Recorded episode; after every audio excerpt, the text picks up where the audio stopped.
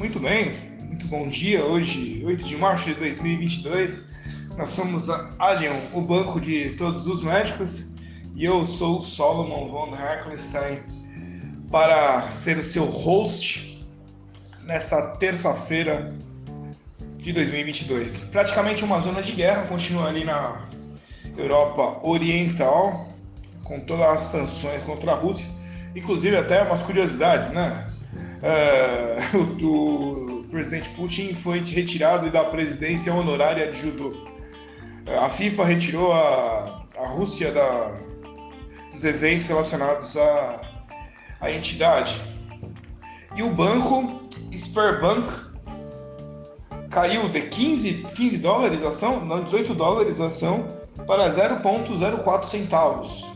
Só que uh, ainda impossível de negociar essas ações, já que a bolsa da Rússia está fechada. Então vamos agora a uma visão panorâmica do mercado inteiro, uma zona de guerra, quase aquele filme Good Morning Vietnam.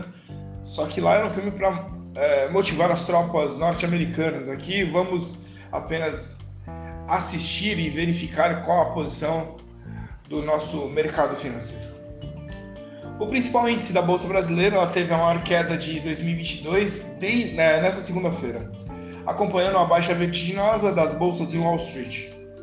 Os investidores temem uma inflação mais alta e estagnação econômica após a disparada dos preços do petróleo aos maiores patamares desde 2008 por causa das sanções à Rússia. Em contrapartida, as ações da Petrobras desabaram mais de 7% com a política de preços da estatal em foco, enquanto os bancos também cederam. A Vale fica na ponta oposta depois de nova sessão de ganhos do minério de ferro. O Ibovespa caiu 2,52%, chegando a 111.593,46 pontos, que é a maior queda desde 26 de novembro, e o volume financeiro foi de 38,7 bilhões de reais, o que significa que continua entrando dinheiro de investidores no Brasil. É, a gente fala de queda, mas fala de entrada. Por quê? Porque a bolsa ficou mais barata e assim, saindo da discussão é, de moral, né? Moralistas sobre investir na bolsa enquanto estão pessoas morrendo na guerra, o mercado sempre agiu dessa forma. Porque o mercado, infelizmente, não observa a situação humana, ele vai observar apenas a situação matemática o ativo que era 10 reais virou 5, logo é o momento ideal para se comprar. Por exemplo, agora não é o momento ideal para se comprar petróleo, está mais caro. O petróleo Brent fechou acima de 123 dólares, estava 90 dólares, né? Estava 65 mais ou menos, que eu acho o preço justo, 105 dólares. Está o dobro, 123 dólares, impactado pelo risco de uma proibição dos Estados Unidos e da Europa a importações de petróleo russo, o que apertaria ainda mais a oferta do mercado o presidente dos Estados Unidos, Joe Velho Biden, não tomou decisão sobre o assunto, como ele não toma decisão sobre nada, por isso que está essa situação, segundo a Casa Branca. Ele é uma pessoa extremamente despreparada e o mundo sofre a ausência de um homem forte na Casa Branca. Kamala Harris também não. Isso é um aviso para o Brasil, né? Se vocês acham ruim ter um homem forte, imagina ter um homem fraco. Ou pior, imagina ter um bandido liderando o país. Seguindo, além disso, houve influências de incertezas sobre os avanços no acordo nuclear envolvendo o Irã, que vinha sendo a principal é, pressão baixista commodity nas últimas semanas, já que poderia resultar na retirada de sanções ao país e maior volume de exportação. S&P 500 ou S&P 500 cedeu quase 3% e Nasdaq Composite desabou 3,6%. Sabe que é uma média, né? Que o Brasil caiu 2.52, lá 3, a gente tem aí uma, uma dinâmica praticamente é, igual, né? homogênea. Uh, o Daniel Xavier, que é aqui do Banco ABC Brasil, diz que Bovespa esteve alinhado em princípio com o clima de aversão ao risco global, mas chama a atenção para o desempenho da Petrobras, que ajudou a derrubar a, a bolsa local. Pela manhã, o presidente Jair Bolsonaro disse que o governo federal prepara medidas para combater a alta dos combustíveis e, diz, e disse que a paridade internacional nos preços não pode continuar.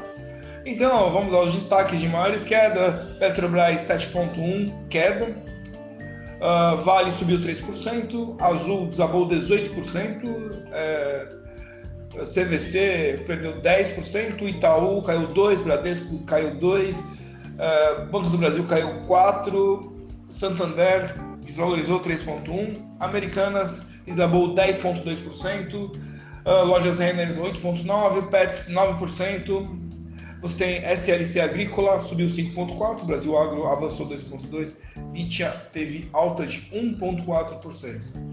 Ah, então, o que acontece? É natural, o mercado recuou, recuou diante da, da situação que está na Europa Oriental, já vinha sofrendo com a pandemia e forma-se o ciclo de baixa, né?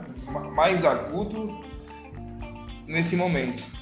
O que acontece é, a palavra ciclo determina exatamente isso. Obviamente a guerra é uma guerra que não vai se estender durante muito tempo. Tem que levar em consideração que a Rússia não tem dinheiro.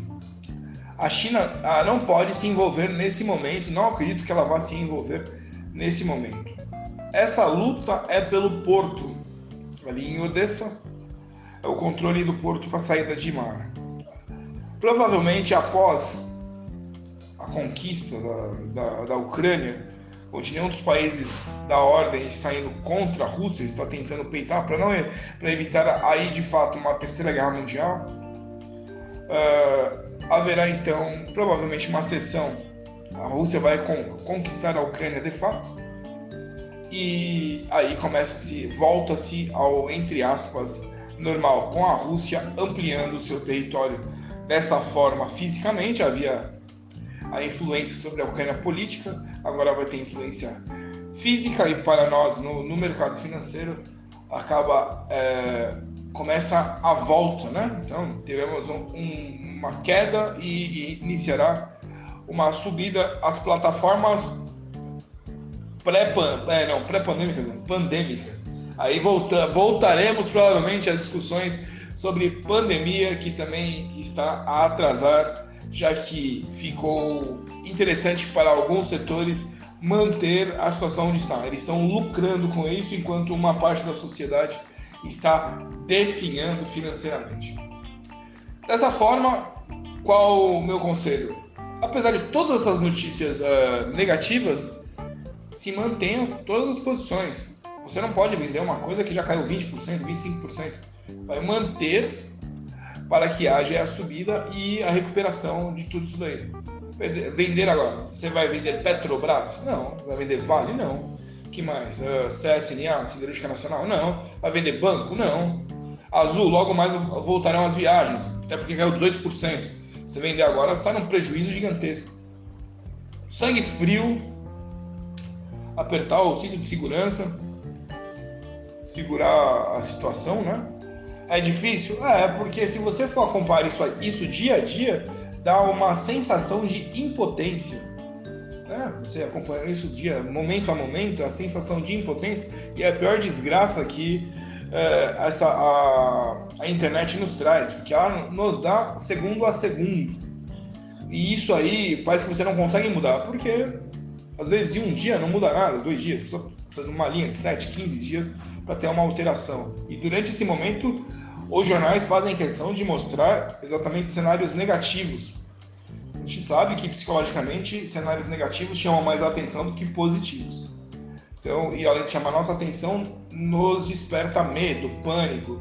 Né? E quem lucra com isso, se você vender uma coisa que valia um real, você vender por 50 centavos, a outra ponta vai comprar por 50 centavos algo que vale um. Você perde, automaticamente ele ganha. Então, melhor ficar com a posição e para que no mínimo ela volte a um real de novo, fique 0 a 0 e a partir daí inicie o processo de lucro. Dessa forma, agradeço muito a sua audiência e nos falamos novamente amanhã de manhã, nesse mesmo horário. Uh, nós somos a Alien, o banco de todos os médicos, sou o Solomon e nos vemos amanhã. Um abraço.